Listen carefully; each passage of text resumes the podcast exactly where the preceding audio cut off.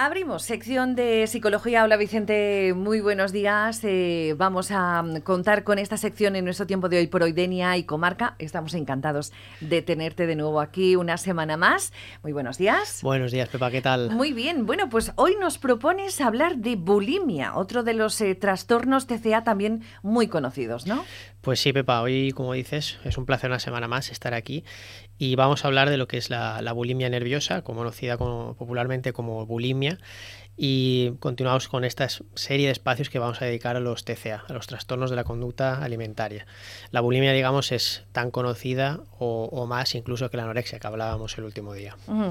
Em, bulimia posiblemente sea un nombre que suene más bien un poco, ¿no? Pero si lo explicamos, yo creo que va a ser mejor. A ver.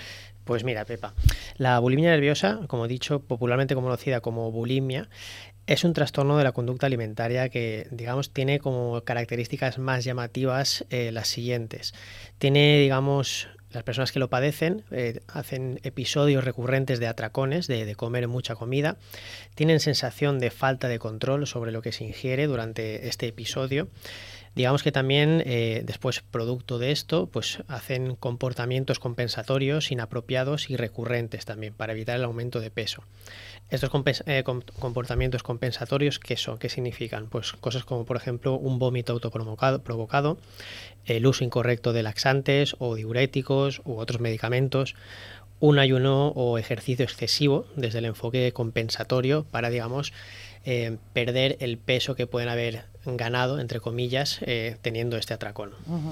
Hay que ir con cuidado con este tipo de conductas que pueden llegar a ser muy peligrosas para la salud, ¿verdad? ¿no? Eh, yo quería preguntarte, como la semana pasada estuvimos hablando de la anorexia y tiene un fuerte peso a nivel psicológico, imagino que con la bulimia sucede lo mismo, ¿no? Por supuesto, si no, pues eh, claro, no estaríamos aquí.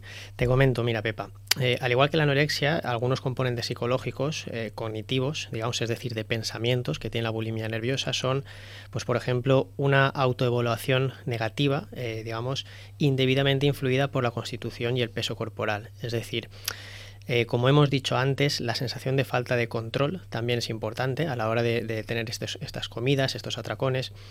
Digamos, pues es uno de los factores que va generando una relación con la comida atípica, en este caso dañina.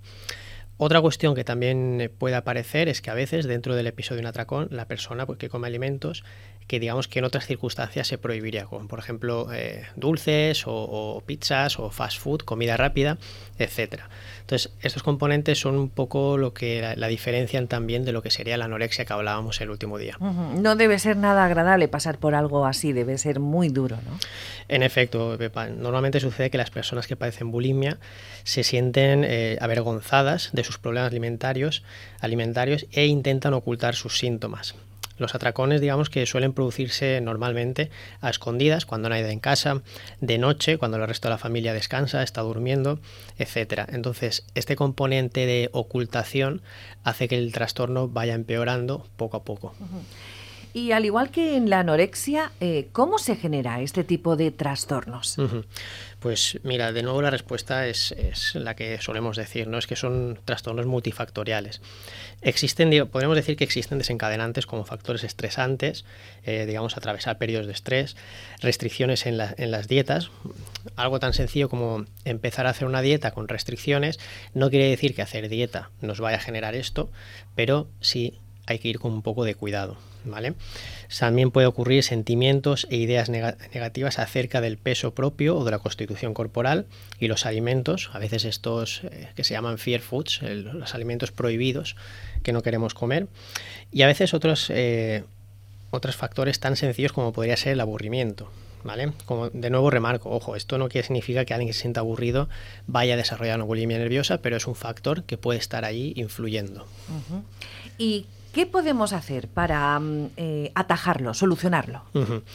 Como decíamos el último, el último día también, pues es importante no jugar con este tipo de trastornos y no intentar autocurarse. Digamos que buscar ayuda profesional es prioritario y fundamental.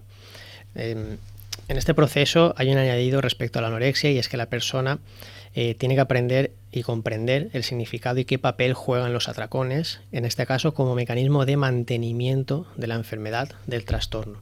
¿Vale? Acudir a terapia y también, digamos, para el entorno, eh, si son adolescentes por los padres o la familia o pareja, y permanecer atentos a las señales que puedan aparecer es también muy importante.